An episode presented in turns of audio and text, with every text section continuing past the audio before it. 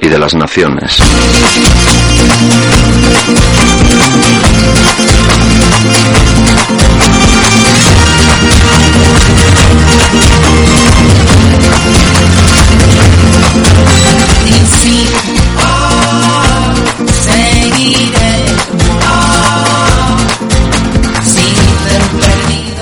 De nuevo nos compromete del programa de la Asamblea de Ciudadanos de Getafe, tu foro de información y participación.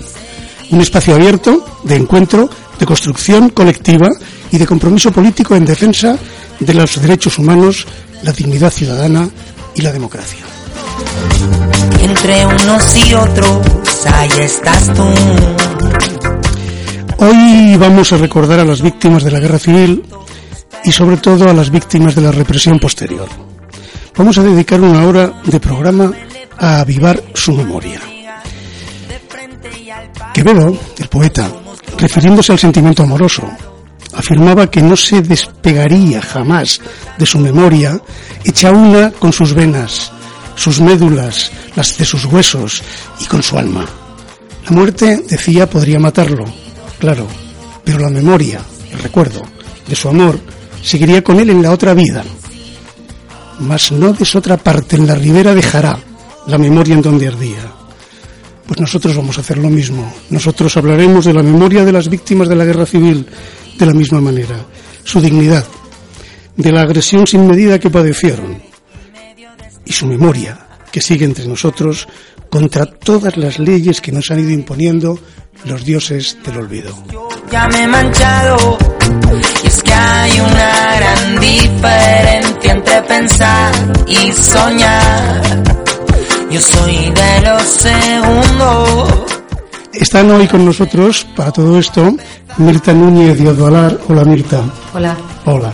Mirta ha sido directora de la Cátedra de Memoria Histórica de la Unidad de Universidad Complutense de Madrid entre 2013 y 2016 y es investigadora de la Segunda República, sobre la Segunda República, sobre la Guerra Civil y sobre la dictadura del general innombrable. ¿no? Eh, Mirta, antes de presentar a los otros invitados, se dice por ahí, muchas veces se oye que mejor no remover a los muertos y a las muertas después de tantos años. ¿Por qué se dice eso y qué sentido tiene? A mí me parece una crueldad, porque evidentemente lo que se intenta es, en el caso de los que fueron asesinados, eh, tanto irregularmente como con, con, un consejo de guerra detrás, eh, pues eh, se trata de que no se conozca, que no se sepa y en última instancia que no importe. Pues hoy vamos a intentar revertir todo ese proceso en la medida que podamos. Con nosotros está también José Luis, José Luis Sánchez del Pozo. Hola José Luis. Hola, buenas tardes. Profesor de Historia, catedrático en el IES La Senda de Getafe, investigador también y autor de un libro sobre la guerra y sus víctimas en nuestra ciudad. ¿De qué víctimas, José Luis, eh, hay que hablar? Uy, estamos hablando de un, de un victimario general en la medida que todos sufrimos y todos fuimos víctimas de la guerra civil. Estamos hablando de un victimario concreto, por ejemplo, 113 niños huérfanos. Estamos hablando de un victimario concreto, por ejemplo, del orden de no menos de 32 fusilados, de los cuales tenemos nombre y apellido, 32 de Getafe, 25 de fuera de Getafe. Estamos hablando de toda la gente que vivió con miedo. Estamos hablando de los incontables personas como mi, mi amigo Mariano, que a los 5 años se encuentra eh, con un padre fusilado, con una madre eh, encarcelada y teniendo que hacerse cargo de una, de, una, de una hermana de 22 meses. Pues todo eso irá saliendo, José Luis, dentro de un rato. Ahora presentamos al tercer invitado, Ángel Prieto. Hola, Hola Ángel. Eh, Ángel es maestro, sobre todo, investigador, investigador sobre las víctimas de la guerra y su memoria. Tiene cosas publicadas por ahí y ha dado muchas vueltas buscando la memoria de los que, de aquellos de los que se perdió. Eh, Ángel, víctimas. Hablamos de víctimas, ¿por qué lo son? A ver, hablamos de víctimas porque lo son. En primer lugar, decir que somos víctimas nosotros del silencio de nuestros padres y responsables de la ignorancia de nuestros hijos. pues nuestra responsabilidad seguir hablando, investigando, luchando, escribiendo para que se conozca de verdad y de una vez por todas pues la, la, la, el magnicidio, por decirlo de alguna manera, en que se, en que eh, vino a, desarrollarse después de la guerra civil, sobre todo toda la, represión franquista. Luego parece que sí es necesario hablar de este tema, ¿verdad? Muy bien, pues vamos a empezar oyendo, antes de, del diálogo que vamos a tener después, un primer audio pregrabado que llamamos de Voces Ciudadanas. En este caso no es un audio al uso. Eh, hay una actriz de Getafe, Julia Santos, que ha prestado su voz eh, y nos ha grabado un fragmento de la obra Crónicas de Sodoma, escrita por Mon Hermosa y dirigida por Esther González, que ha estado representándose este tiempo de atrás en Madrid. Vamos a oírlo. Pero no me llamo así. Desgraciadamente no tengo nombre de flor. Me llamo María Cristina Marcos López y nací en Navalmoral de la Mata, un pueblo de Extremadura. Mi padre, Urbano Marcos, concejal socialista durante la República y profesor de música. Era un hombre bueno y amable, querido en todo el pueblo. Se casó con Antonia López, la hija del librero, mi madre. Vivieron años felices, creo recordar, y tuvieron tres hijos. Dos hijos fuertes y guapos, Urbano como el padre y Enrico como el gran dibu. Y una chica, la mayor de los tres, yo. En la sublevación del 36 mi padre fue apresado junto a mis hermanos. Urbano tenía 21 años, Enrico 18. Nunca se habían interesado por la política, lo suyo era la música. La misma tarde de la detención fueron fusilados en el puente de Almaraz. Luego supe que, por Samuel, a sangre fría, un compañero de Urbano del colegio. La misma tarde de la detención, mi madre y yo estuvimos retenidas en el cuartel donde un par de militares sevillanos nos raparon el pelo para después pasearnos entre insultos hasta la iglesia de San Andrés. Íbamos medio desnudas y todavía puedo sentir cómo, cómo algunas miradas disfrutaban con el espectáculo y y como algunos vecinos cerraban las ventanas a nuestro paso. Una semana más tarde, no pude más. No pude más, no pude soportar mi olor a mierda, mi olor a cadáver, no pude más y huí. Huí dejando atrás todo lo que conocía. Huí dejando atrás un nombre y una vida que nunca he vuelto a recuperar. Mi último recuerdo es el de mi madre, diciéndome que me fuera, que no mirara atrás, que corriese, que hiciera lo posible por sobrevivir. Hace unos años pude saber que Antonia López había muerto en agosto del 40 de una neumonía en la cárcel de mujeres de Segovia.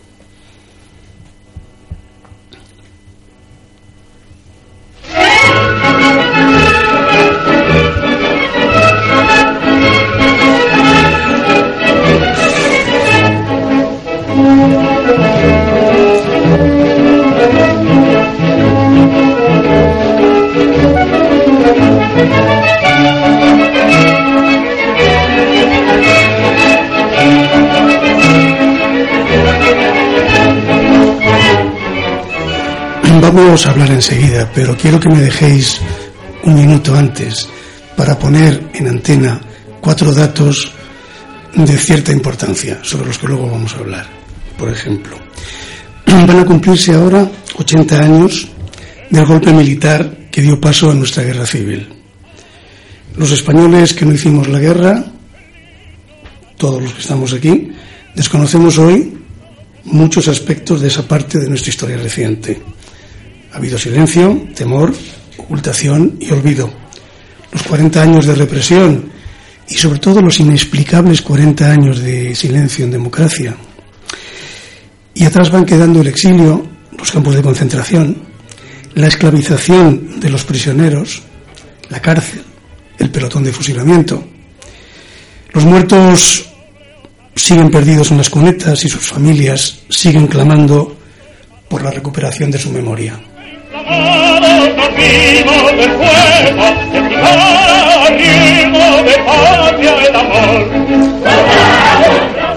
Bueno, pues tenéis la palabra, Mirta. Eh, algo que matizar para empezar, ampliar, comentar sobre lo que acabamos de oír.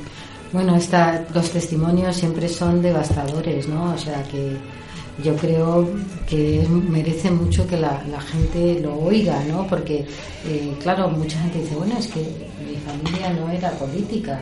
Eh, todavía dudan, ¿no? De por qué sufrieron la represión. Y esto lo hemos oído todos, ¿no? A mí me interesaría resaltar sobre todo la necesidad de la memoria. Yo creo que un pueblo es libre cuando ejerce su derecho a conocer. Del olvido mm, no podemos aprender nada. Si ejercemos nuestro derecho a conocer, tenemos que ejercer nuestro derecho a conocer un hecho brutal, salvaje. La guerra civil fue un hecho brutal y salvaje. Pero tenemos que saber que ese hecho lo comenzaron determinadas personas con nombres y apellidos. Y que esas personas defendían determinados privilegios. Y que en España había un gobierno legal. El gobierno nos podía gustar más o menos, pero era el gobierno legal. Y había unas normas y en defensa de esos privilegios, determinadas personas se sublevaron, saltaron sus juramentos, todos eran hombres de honor, pero todos saltaron sus juramentos y llevaron al país pues a su mayor desastre. Porque la guerra civil al final la pagamos todos. Pero todos debemos conocer qué pasó, por qué pasó. Y todos debemos conocer que la mayor parte de la gente murió, pues como decía el testimonio, porque le gustaba la música. La mayor gente murió no porque hubiera hecho nada. El algo habrían hecho, aquí no tenía sentido. La mayor parte de la gente murió porque eran personas normales que vivían normalmente y querían vivir en libertad y que fueron barridos por aquella aluvión.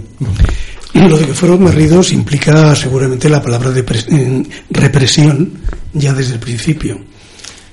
a propósito de, del testimonio que acabamos de oír, me ha venido a la memoria el último de Cuelgamuros, un también extremeño de Robledillo de la Vera, que luego murió en, en Navalmoral de la Mata, que fue el compañero de litera con, de Nicolás Sánchez, de Sánchez Albornoz, y después de, muchísimo tiempo intentando decir todas las cosas que tenía guardadas, pues dimos con él en ese pueblo que decía de Robledillo, nos contó tantas y tantas anécdotas del Valle de los Caídos que, bueno, que son prácticamente, eh, eh, darían para un programa entero, ¿no?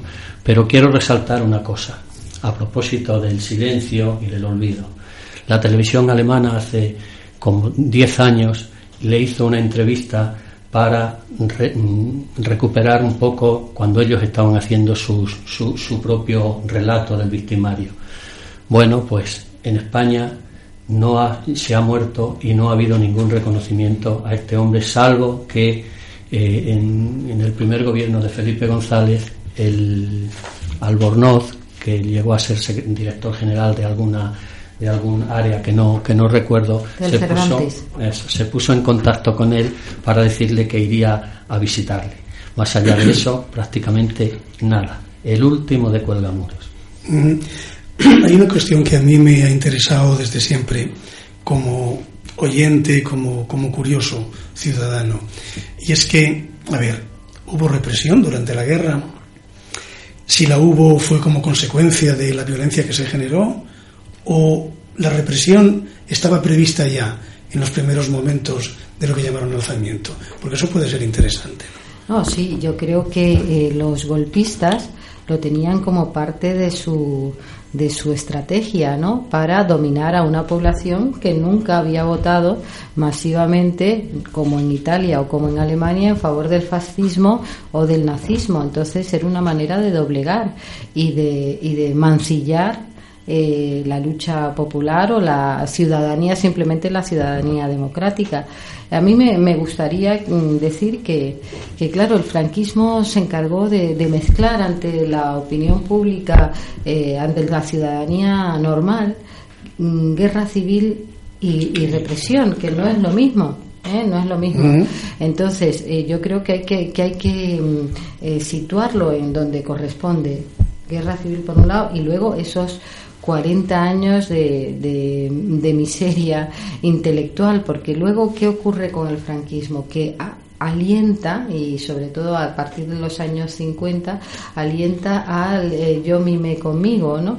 En perfecta sintonía con esa nueva eh, geoestrategia que, en la que manda Estados Unidos y por ello eh, hoy en día bueno sigue imperando siguen imperando muchas mentiras del, del franquismo que es de lo que se encargó de, decir una y otra vez eh, mentiras sobre lo que había sido la república mentiras y ocultación.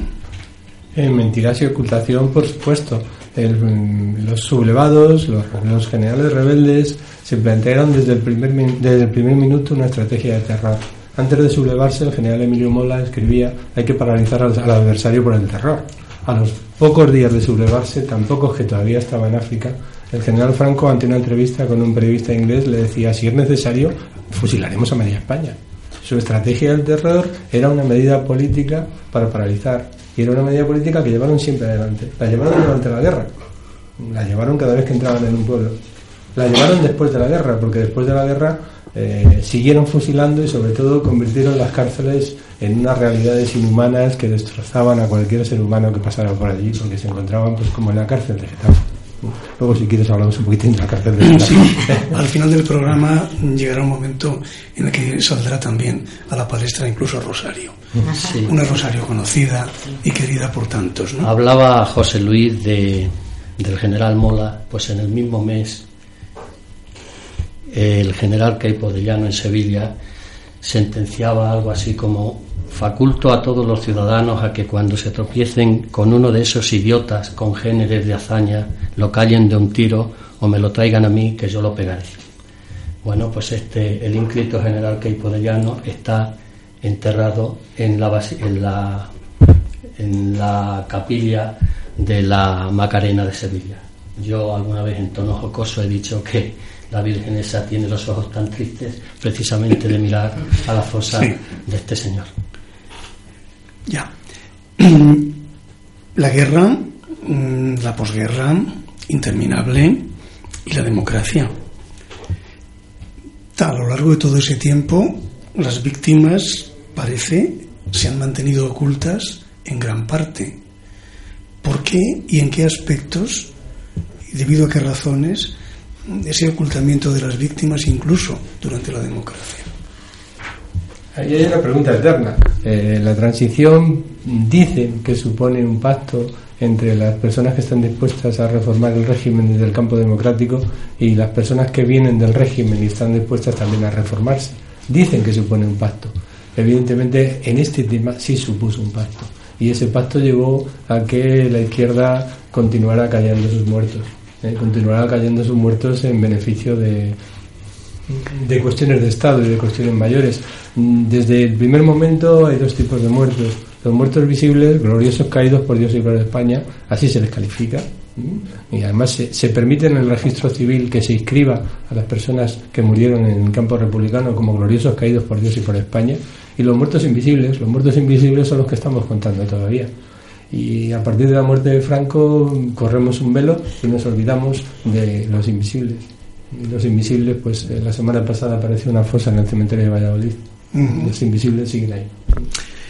Mm, yo diría que es muy importante entender que no solamente lo que mataron, sino también lo que eh, la estrategia de dominación, la estrategia de sumisión, eh, de domesticación es decir, que es cierto que había mucho más penados a muerte que ejecutados.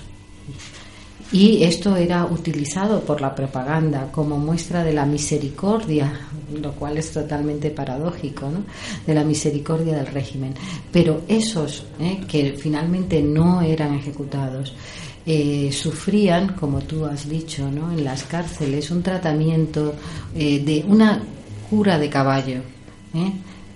Para una persona, puesto que no, eh, no se les alimentaba eh, como merecían, no se podían mantener limpios como merecían, eh, el tratamiento era intenso y de, de, una gravedad enorme.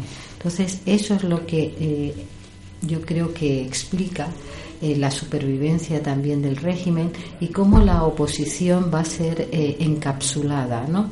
Eh, cómo mm, alrededor de esos presos políticos queda la familia, quedan los amigos, queda una pequeña militancia en los años 40, heroica sin duda, pero es que el tratamiento ha sido muy duro.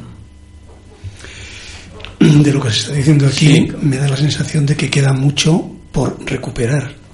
¿Qué nos queda por recuperar, Ángel? Bueno, pues a, mí me parece que el colectivo de los grandes olvidados, sin ninguna duda, desde mi modesta opinión, son aquellos hombres y mujeres que una vez terminada la guerra decidieron iniciar la resistencia en el, en el monte, en el llano o en la ciudad, porque eh, casi siempre se ha estado hablando de las guerrillas del monte, los enlaces y muy poco en, concreto de los guerrilleros de ciudad que también los hubo y en ese sentido, bueno, pues eh, aquí en Getafe hay una buena muestra de ellas de la que seguramente José Luis nos puede dar muchísimos datos, ¿no?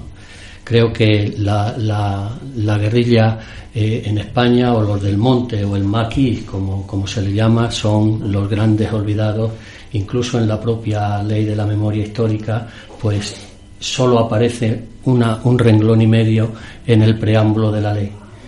Los otros colectivos, llámense brigadas internacionales, llámense eh, eh, soldados de la República que estuvieron haciendo la guerra, de alguna manera no, con, con, no, se, les, no se les ha situado en la historia de, España, ¿no? pero eh, los grandes sacrificados y los grandes olvidados son ellos creo que, bueno, pues eh, eh, a los guerrilleros que no pudo matar Franco los mató el, el olvido y la acción demoledora e inexorable del paso de los días. Cuando dejaron de luchar, se abatió sobre ellos una tupida cortina de silencio y su recuerdo se desvaneció como lo hace la niebla al salir el sol. Después, como sabéis, una vez que se hizo el, el homenaje a las brigadas internacionales allá por el año 1997, un colectivo cogió el relato y en lo que se ha denominado Caravana de la Memoria empezó a recorrer por cientos de pueblos y han conseguido visibilizar de alguna manera su lucha por la resistencia armada contra Franco en la posguerra.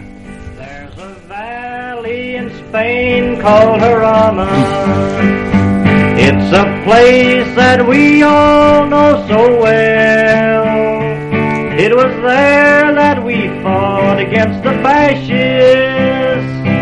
We saw a peaceful valley turn to hell. From this valley they say we are going. Oímos Jarama Valley de las Brigadas Internacionales en un momento en el que bueno, se cantaba con ilusión y con una cierta alegría hacia el futuro. Ahora vamos a oír un segundo audio de voces ciudadanas contrario, contrario a esto, distinto, que nos entra en contradicción en este rato. Lo hemos llamado duelos y testimonios. 85 años yo vivía en un pueblo, pueblo de Almoradiel. Pues mi padre trabajaba en el campo y trabajaba de panadero también en una taona que había, pero él era un hombre muy culto porque se preocupó muchísimo de aprender. Mi padre era concejal del ayuntamiento y fue fundador del Partido Socialista de La Mancha. Y yo, de estar mi padre en el frente, pues no me acuerdo yo ya me acuerdo cuando vinieron, los trajeron al centro de Falange, de allí del pueblo, que está todavía y me da un respeto a esa casa. Y allí fuimos, mis hermanos y yo y mis primos, a verlos que los habían traído del campo de concentración. De ver a mi padre, pues muy mal, y mis tíos estaban también y luego los llevaron a Quintanar de la Orden. Y allí íbamos andando, porque luego los llevaron a Ocaña, y en Ocaña es donde lo mataron. A la fosa de Ocaña, mi madre nos halló allí desde el primer día. Pues muy mal, pasando mucha hambre, mucho desprecio, mucha indiferencia. A mí la democracia no me la han regalado, yo lo he pagado con creces, pero tampoco me pesa, porque si mi granito de arena ha servido para algo, ahí hemos estado. Francisco Vasco Santidad. Nació en Getafe, era de una familia de agricultores, eran tres hermanos y dos hermanas, y él era el pequeño. Paco entró en construcciones, fue cuando estalló la guerra, y entonces se derivaron a mucho personal a Cataluña, y allí se ha visto a 101 de ametralladoras. La guerra la perdimos, entonces él se pasó a Francia. Allí estuvo retenido un tiempo, creo que en San Ciprián, el campo de concentración. Le soltaron, se vino para España y estuvo también retenido en un campo de concentración en, Santander. Se viene a Getafe y ahí en construcciones se afilia al Partido Comunista y se le nombra jefe de la guerrilla del sur. Hay una concentración de falangistas en Aranjuez y entonces proponen colocar una bomba en la Villa Férrea y hay un chivato y lo desactivan y de ahí empiezan las detenciones Entonces, compañeros vinieron a casa a decirle, Paco, márchate que te han venido a buscar. Entonces él dijo que no, que lo que fuera de los compañeros era Tañander. Estuvo detenido en la Puerta del Sol 10 o 12 días. Putadas le hicieron cantidad. Y íbamos saltando desde aquí de Getafe a Carabanchel, a la cárcel, a verlo. Y según me han contado, dijo, compañero, viva la República, adelante. Y lo fusilaron en la cuarta elemento de campamento. El día 16 de julio del 46. En la familia no se hablaba de esto. Además de secuestrar, de asesinar y esconder los cadáveres, el bando vencedor se encargó de continuar tomando represalias con la viuda y sus dos hijos. Una de ellas, mi madre, que tenía cuatro años cuando todo esto pasó, y a pesar de haber logrado estudiar en la Universidad Complutense en Madrid, no pudo ejercer en el pueblo por ser hija de rojo. El hijo menor, con 18 años, fue obligado a alistarse en el bando nacional y murió en el frente. Había que olvidar y seguir viviendo. A mi madre le pareció bien que la transición se hiciera borrón y cuenta nueva. Tampoco ha querido saber del levantamiento de fosas. Hasta hace muy poco aún sufría ataques de ansiedad cuando veía uniformes militares. Estoy construyendo con una mezcla de dolor y de orgullo la imagen de mi abuelo y de mi tío. El otro día logré acceder al censo de desaparecidos. Busqué en las listas y allí encontré a mi abuelo. Supe que tenía un segundo nombre, Nicolás, que desapareció el 20 de julio de 1936 y que fue asesinado el 19 de agosto, con 45 años, aferrado a la idea de que su hijo de 23 se salvaría de toda esa locura. Pues yo tengo nociones de este periodo de la historia de España porque mi abuelo...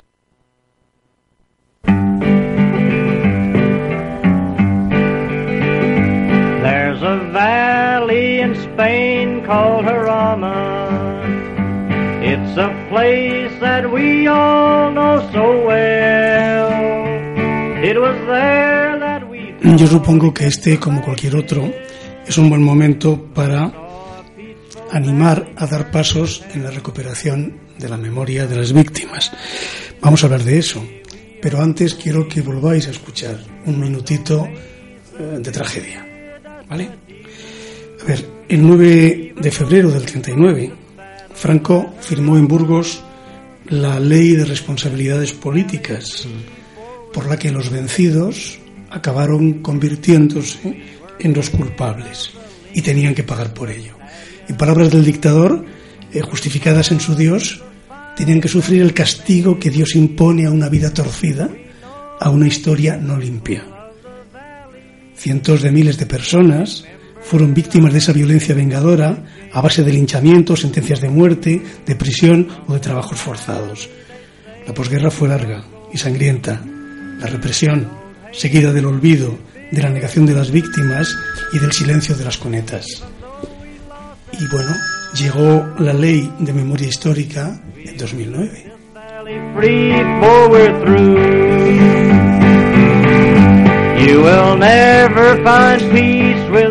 Y vamos a intentar ver qué hacemos a partir de la ley de memoria histórica en esta mesa. Primero, Mirta, mm, para empezar, ¿de qué eran culpables los vencidos? De no haber apoyado al golpe militar por acción u omisión. De eso se les penalizaba y con eso se llevó a miles de personas al, al paredón para ser ajusticiado, es decir, por no apoyar el golpe militar y además eh, se manipula la legislación, el Código de Justicia Militar, de tal manera que los golpistas que habían cometido el máximo delito que puede cometer un militar, que es la sublevación frente al orden legal, ¿eh? pues eh, diríamos que vuelven la, la mm, tortilla y encausan a los, a los leales eh, por el delito de rebelión, auxilio de la rebelión, excitación a la rebelión, incitación a la rebelión. ¿Esa lógica, José Luis, ha aparecido alguna vez más en la historia? ¿Esa desviación de la lógica? Vamos a ver, la historia al final la escriben los que ganan. Entonces, partiendo de ahí, claro. el que gana siempre tiene el poder de cambiar las cosas. Pero evidentemente el franquismo pretendió legitimar algo que no se puede legitimar, que es la justicia al revés. Los que se sublevaron se, se convirtieron en los defensores del orden y los que defendían el orden se convirtieron en los que sublevaron. esto desde un punto de vista jurídico es una aberración absoluta, pero el franquismo la, la, los aspectos jurídicos le importaban muy poco. Franco era un gran lector de novelas del oeste y de literatura jurídica nunca había leído. Entonces empezamos a descubrir cositas que hay que recuperar. Hay que recuperar el concepto de culpabilidad. Mirta, hemos dicho. Hay que recuperar el concepto de cambio eh, de la lógica jurídica. ¿Qué más cosas hay que recuperar, Ángel? Pues hay que recuperar la memoria de todos, absolutamente todos aquellos que quisieron una España republicana de carnaval vestida, que diría Machado, y no quisieron, y por eso les condenaron, una España vestida de militares y de sacristía, fundamentalmente por eso. Ya. Yo creo que también sería importante decir que eh, hay que sacudirla de toda la, la, la avalancha de improperios eh, que lanzó el franquismo sobre los vencidos eh, y sobre los que no les habían apoyado. Es decir, que, por ejemplo, eh, con lo que estaba diciendo Ángel, eh, una muestra más de, de, esas, eh, de esos insultos que se hacía caer sobre, sobre el enemigo que ellos habían seleccionado, les llamaban bandoleros. Claro. Bandoleros. Y, y, así todavía consta en, en los expedientes. Eh, de, to de, tal manera que eh, todos los sectores donde no se había apoyado al golpe militar eh, van a recibir insultos van a, y, y, y, van a, a, a, ser aislados realmente, ¿no? Y yo creo que es muy importante entender que las personas que mm, fueron represaliadas lo fueron por defender una legalidad que hablaba de valores de igualdad, que hablaba de, de valores de libertad, que hablaba de, de valores de justicia. ¿eh? Y esos valores, eh, esos valores eh, fueron arrasados por los defensores de otros valores, que eran los de sus propios privilegios. Yo creo que para una sociedad es fundamental eh, tomar partido y tomar partido por la libertad, por la igualdad, por la justicia, por la solidaridad. ¿no? Eh, esto creo que es lo que hay que recuperar y por eso es esencial. Ninguna sociedad se desarrolla, se olvida, pero uh -huh. sí se desarrolla cuando toma partido en una determinada línea. No olvidemos la culpabilidad, vuelvo a revisar, no olvidemos lo ilógico del cambio de esa culpabilidad, no olvidemos los insultos a los que tú te has referido antes, Mirta, y de las humillaciones de después de la guerra, ¿podemos hablar? Las humillaciones de después de la guerra eh, pasan por cuestiones como la imposibilidad de encontrar trabajo o la posibilidad para las mujeres de encontrar trabajo en la prostitución que es, una realidad en las grandes ciudades después de la guerra.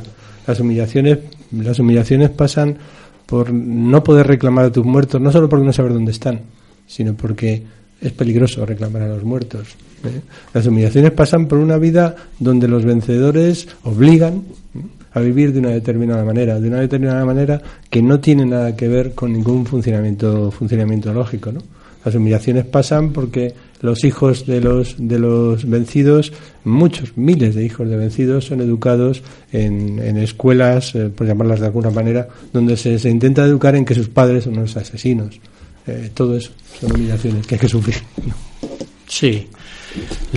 La, la guerra no acabó para todo el, el, mismo día, ¿no? El 1 de abril las, las tropas rebeldes rendieron al ejército republicano pero en los años posteriores el Estado, como bien se ha dicho aquí ya, llevó a cabo otra guerra más sórdida y callada que con la que intentaban extirpar del país los últimos jirones maltrechos de la, del alma republicana. Y eso fue en esencia la, la dictadura, 40 uh -huh. años para grabar profundamente en la historia de nuestro país una historia que no fue tal. Fue una artificiosa construcción a la que llamaron y hasta hoy llamamos Historia de España, que tenía la virtud de, de hacer tabla rasa sobre la historia verdadera. ¿no? Misión nuestra pues es intentar volver a reconstruir esa historia. Creo que eh, se desarrolló la venganza. Es decir, la venganza sobre el vencido fue terrible. Déjame que te pare aquí para pedirte más. Se desarrolló la venganza, sí. Vamos a quitar ese impersonal quiénes, qué estamentos, qué grupos. Bloque de poder, eh, et, bloque de poder de siempre en España, eterno, secular, eh, la Iglesia, la oligarquía, el ejército, el, mando superior del ejército. Todos ellos ¿eh? estructuran un régimen para hacer pagar ¿eh? hacer pagar a los que no les habían apoyado en su aventura militar, eh, hacerle pagar el sueño de un mundo distinto. ¿eh? El sueño de un mundo distinto que se había desarrollado, evidentemente con dificultades y también con errores, los cinco años de República en paz. Y, y se lo iban a hacer pagar muy duro, muy duro. cuando hablaba nuestro compañero, ¿no? José Luis, de, de, los insultos que se dirigían hacia, hacia los vencidos, hacia las mujeres, ¿eh? hacia todo, hacia todo el marco que, que no se había sumado a su mundo, ¿eh? Eh, era parte integral ¿eh? de esa política para hacer callar, para mm, que no se transmitiera la memoria en los que habían apoyado a la democracia y a la libertad, porque tú tienes que callar si se te está diciendo que tu padre o tu madre son criminales, ¿eh? y entonces de esa manera conducen a la gente al silencio.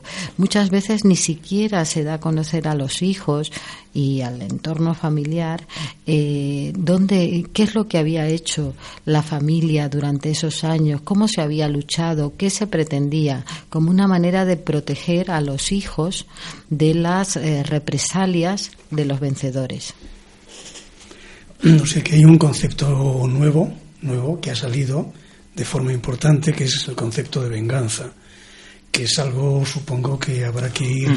yo no sé si retirando de la memoria o guardándolo más en memoria para eh, confrontarnos con él, ¿no?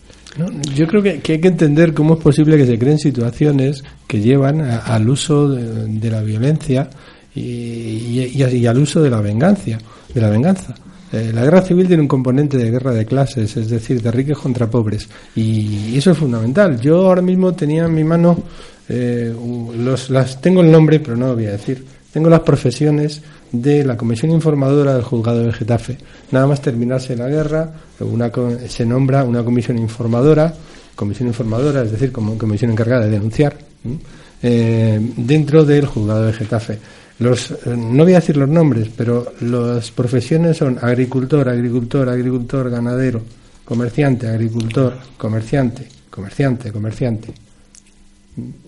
Está claro que son personas de alguna manera relacionadas con la propiedad y que van a ejercer una venganza que relaciona que se relaciona con su defensa de una propiedad que ellos entienden que ha sido atacada. Yo, hay que entender que la venganza fue una venganza de clase, y fue una venganza producto de una situación de injusticia y de explotación. La situación de injusticia y de explotación es lo que tenemos que entender y lo que tenemos que intentar eliminar en todo momento. Yo insisto, una sociedad aprende de su pasado cuando aprende en igualdad, en libertad, en solidaridad. Y para mí eso es lo realmente importante del tema de la memoria histórica. Reivindicar la defensa que hizo determinada gente y cómo esa gente ahora se ve olvidada como un muerto de segunda. ¿Os sentís identificados los tres de la mesa con la, el formato en el que apareció la ley de memoria histórica?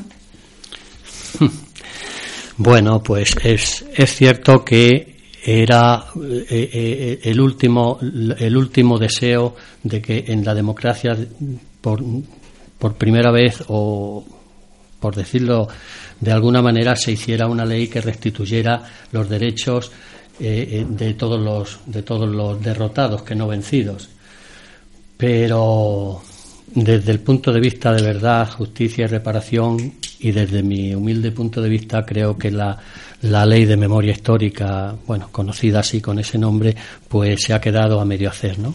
Primero, pues porque no se puso en práctica la, eh, en, la, en, la misma, en la misma medida en que en otros países que han tenido distintas eh, o parecidos regímenes políticos, le hace Argentina, le hace Chile, han, han, llegado a la restitución de las víctimas con la creación de lugares de memoria, etcétera, etcétera. Y en segundo lugar, pues porque, bueno, pues, la victoria luego de las elecciones del Partido Popular mm. y estas, pues prácticamente la han dejado en el olvido pero creo que Mirta está más puesta en este tema que. Está mirándonos con ganas de decir algo. Sí, realmente siempre he pensado que es una ley que tenía que eh, haberse promulgado en el periodo de Felipe González. Que bien hubiera hecho en el periodo de Felipe González con todas sus limitaciones y que, que pobre ¿eh? para el año 2007, ¿no? Eh, es una pena porque entre tanto hemos perdido mucha memoria hemos perdido mucha lucha que se ha llevado a cabo, pero eh, creo que hay que mirarlo también positivamente. Quiero decir, mejor eso que nada. Claro. ¿eh?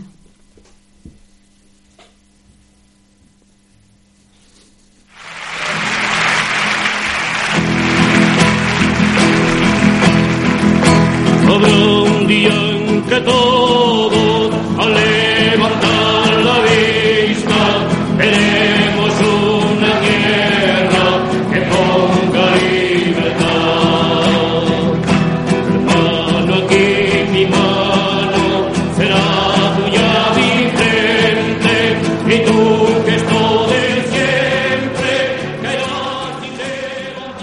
El canto a la libertad de la Bordeta, que anunciaba mejores tiempos con la llegada de la democracia y hoy choca con una memoria casi perdida.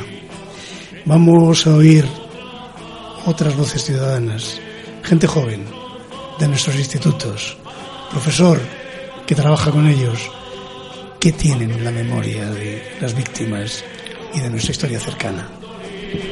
Pues yo tengo nociones de este periodo de la historia de España porque mi abuelo estuvo en la guerra, pertenecía al bando republicano, entonces siempre en casa pues se cuenta alguna anécdota, algún fusilamiento y cosas de esas. Yo no tengo ni idea porque el instituto no lo hemos dado y en mi casa tampoco se habla de ello. Yo de este periodo de la historia de España conozco porque mi abuela me cuenta anécdotas de su madre y de sus tíos que hacían trincheras contra Franco. Sé que si subes al Cerro Los Ángeles ves el monumento y ves el nuevo y en justo enfrente está uno que está destruido por los bombardeos.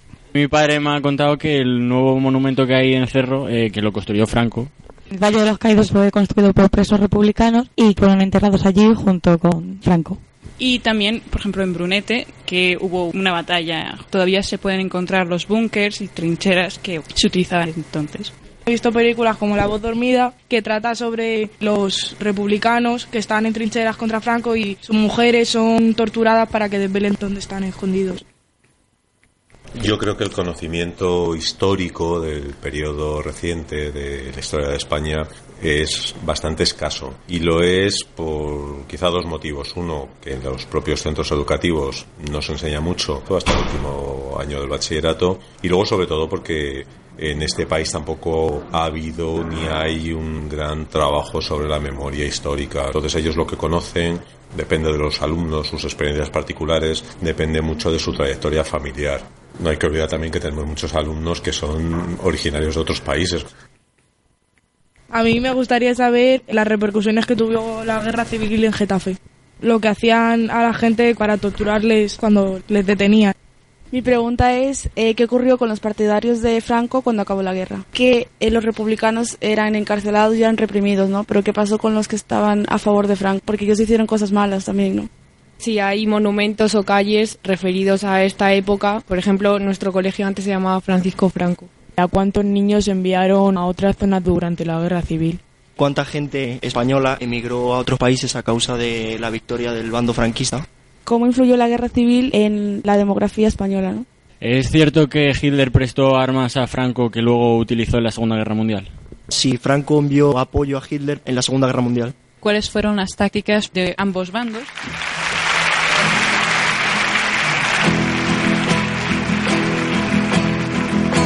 Habrá un día en que todos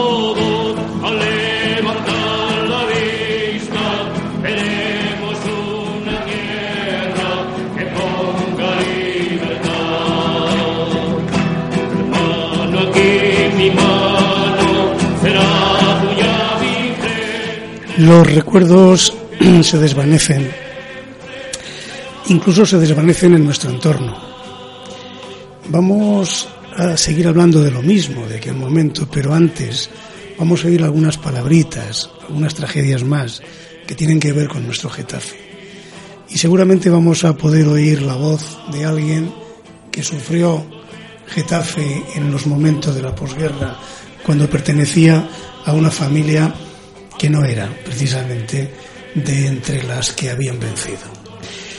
Datos. Getafe fue frontera entre republicanos y golpistas hasta noviembre del 36. Cuando entran los militares rebeldes la gente huye, pero huye mucho.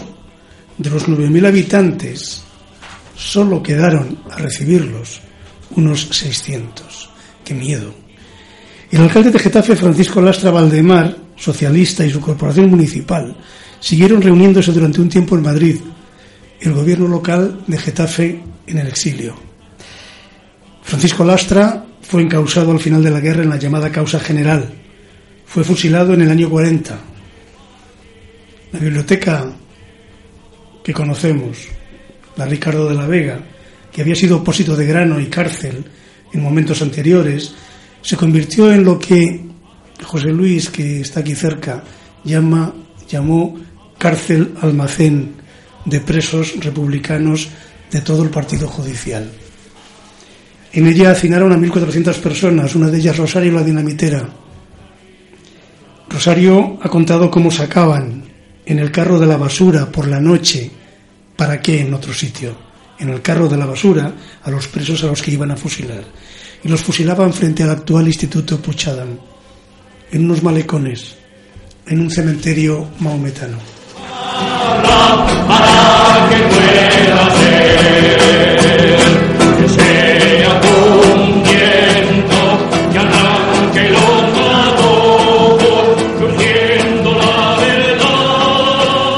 Y hablando de Getafe y de los años 40, tenemos con nosotros a Mariano García, que yo quiero que nos lo presente brevemente José Luis y una vez presentado nos cuente Mariano cómo vivía la familia aquellos años.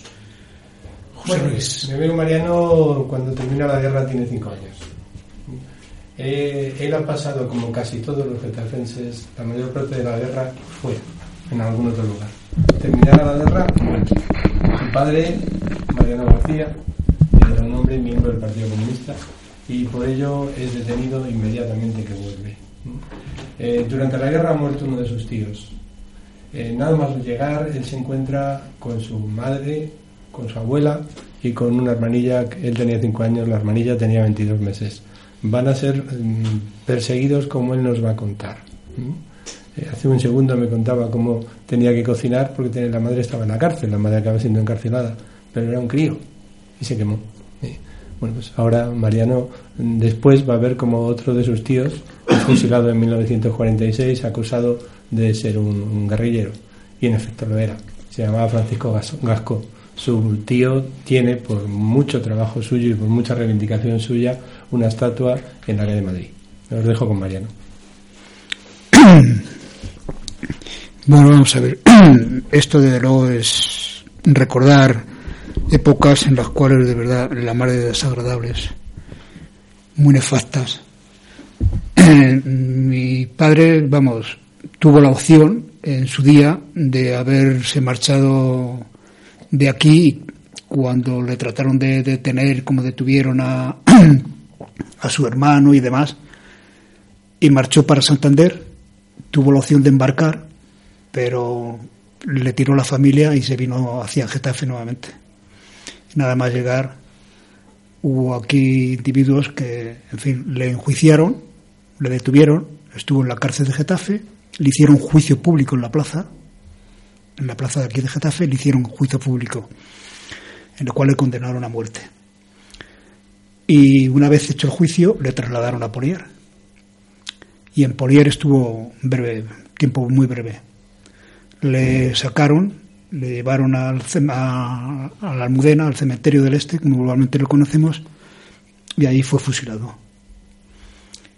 Y bueno, a raíz de su fusilamiento, la verdad es que han acontecido mm, la mar de cosas desagradables.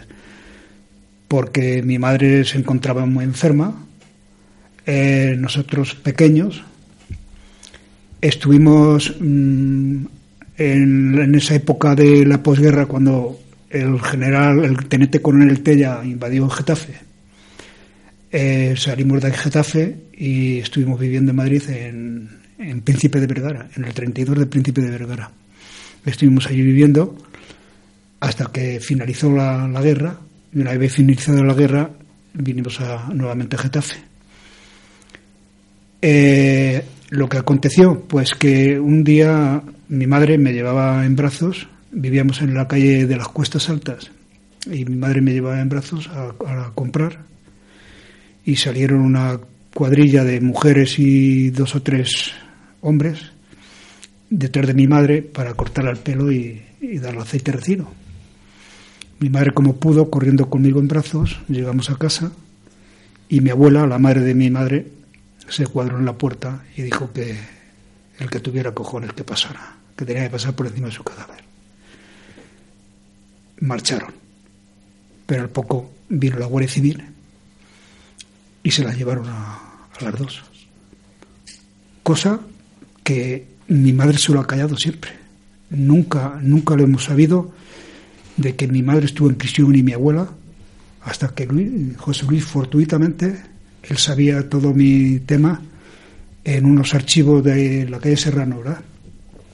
Encontró la documentación en la cual consta que fueron detenidas y encarceladas. ¿Cuánto tiempo estuvieron? Cuatro meses en la cárcel de Getafe. Y mientras tú, y no sé si tenías hermanitos. Tenía una hermana de, con mm, mi padre, ten, o sea, cuando fu- fusilaron a mi padre, mi- yo tenía cuatro años y medio y mi hermana 22 meses. Ignoramos con quién nos quedamos, no, no le puedo decir.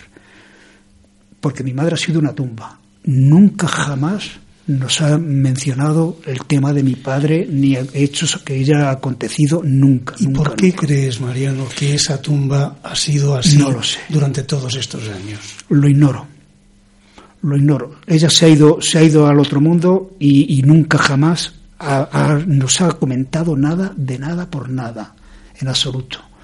Es más, luego ha acontecido lo de su hermano. Y, y lo ha sufrido como lo ha sufrido, porque íbamos a Carabanchel andando a verle a la prisión. Y, luego, cuando nos notificaron el fusilamiento, que le fusilaron en el acuartelamiento de campamento, pues por unos conocidos de Carabanchel, eh, nos comunicaron que habían sacado a su hermano y nos trasladamos al cementerio de Carabanchel, viejo. Allí estaba la Guardia Civil, él estaba en el depósito, a mi madre le dio un ataque porque se agarró un guardia civil por la pechera porque quería ver a su hermano, a su hermano. Allí le dio un desmayo, se puso malísima y nada, no hubo posibilidad de verle. En absoluto, no la dejaron verle. Y, y- y de verdad que toda la vida ha sido un acontecimiento de desgracias. Mi madre ha estado hospitalizada por años, tiempos y tiempos. A- Le han hecho 12 o 14 intervenciones. Yo como mayor me dedicaba a, a la compra, a la, a la cocina, a todo, porque mi madre estaba imposibilitada. ¿Y tu vida de niño con los otros niños en la escuela, se, tú mm, tuviste la sensación de ser señalado, no lo sé, a lo mejor no, de ser señalado como hijo de rojo? Sí. ¿Dificultades en la escuela? No, en la escuela, en el entorno? en la escuela, vamos a ver, directamente no. Pero había, había una, una, un hecho que le, le- le narro como anécdota. Es el siguiente. Estamos, estamos obligados mm, de ir a misa todos los domingos. Yo no iba. Y tenía por norma, porque el profesor tenía por norma luego preguntar salteadamente a uno o a lo que fuere, decir, oye, ¿qué casullas llevaba hoy el cura? Para saber si había asistido a misa. Y yo, pues le preguntaba a uno de los compañeros, oye, ¿qué casullas llevaba hoy el cura? Y me decía, bueno, no me preguntaba bien, pero coincidía un día que lo pregunto, me lo dice y me pregunta a mí el profesor. Y le digo esta. Dice, tú no has ido a misa, porque me había engañado el compañero. Y Mariano, Me pone la mano así. Sí. Y con la badila me pega tres badilazos. Claro. Mira, una última cosa. Mm, ¿Cuándo tienes tú la sensación, mm, o a partir de cuándo tienes tú la sensación de que has recuperado completamente la dignidad personal, la dignidad familiar eh, y la memoria eh, de las víctimas de tu entorno? Vamos a ver. ¿O todavía no?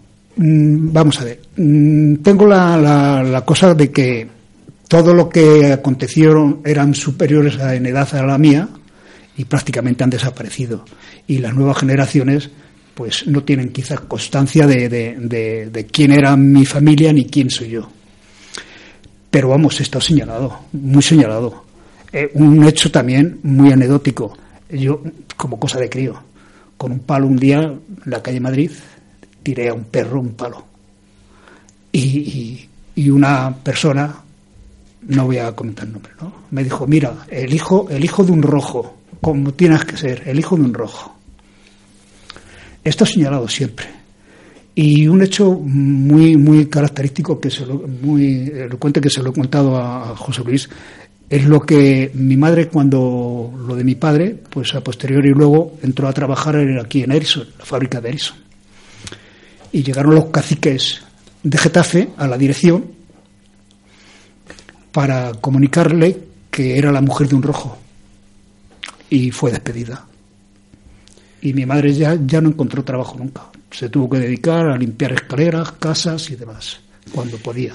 Gracias, O sea Mariano. que- Eh, hemos callado todo el rato porque merecía la pena que te escucháramos.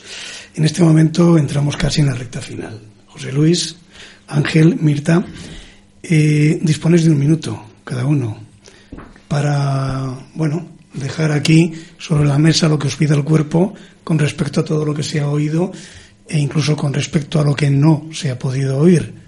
Así que adelante. Mirta, por ejemplo. Debemos, yo creo que es de justicia eh, dar a conocer todo esto, pero vamos a, a contrapelo de la sociedad realmente, porque nuestra sociedad se la llama nada más que a- al entretenimiento mm, banal, al, al olvido, al, al divertimento sobre los demás, ¿no? Entonces eh, es difícil eh, sintonizar más allá de grupos pequeños, ¿no? Que son los que justamente, eh, bueno, estamos en el en el mundo de la memoria.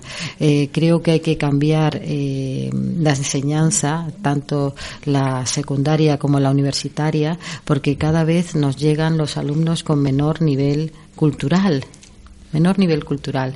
Y, es una cosa que hay que hay que recuperar porque me gusta citarle a mis alumnos eh, una frase de Dacia Maraini eh, que es una escritora italiana que dice que en, en Europa nuestra cultura es nuestro petróleo. Sí, yo para no repetir, cuando al principio me has hecho la pregunta de que, que quiénes habían sido los más olvidados, me parece que se me han olvidado unos que son quizás los más importantes. Son los niños refugiados españoles de la guerra, Mm, llamados así, niños de la guerra, ¿no? Se convirtieron aquellos niños en, los insospechados protagonistas de la Odisea errante que fue la, la, numancia de- de- del, del republicanismo español. Aprender de ellos. Eh, la memoria implica verdad, reparación y justicia. Hemos estado intentando establecer algo de verdad y en la medida que hemos dicho lo que ocurrió, también hemos intentado reparar la memoria de gente que no murió por ser bandoleros, sino murió por ser dignos y honrados ciudadanos.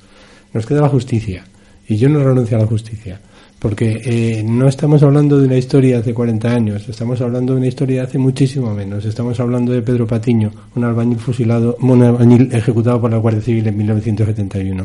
Estamos hablando de que el franquismo duró y duró mucho y que todavía hay gente que tiene responsabilidades en aquello. Y es una exigencia social para que una sociedad se normalice el ejercer sus derechos a la justicia y a pedir responsabilidades. Los sueños cambiaron el destino de los hombres y de las naciones.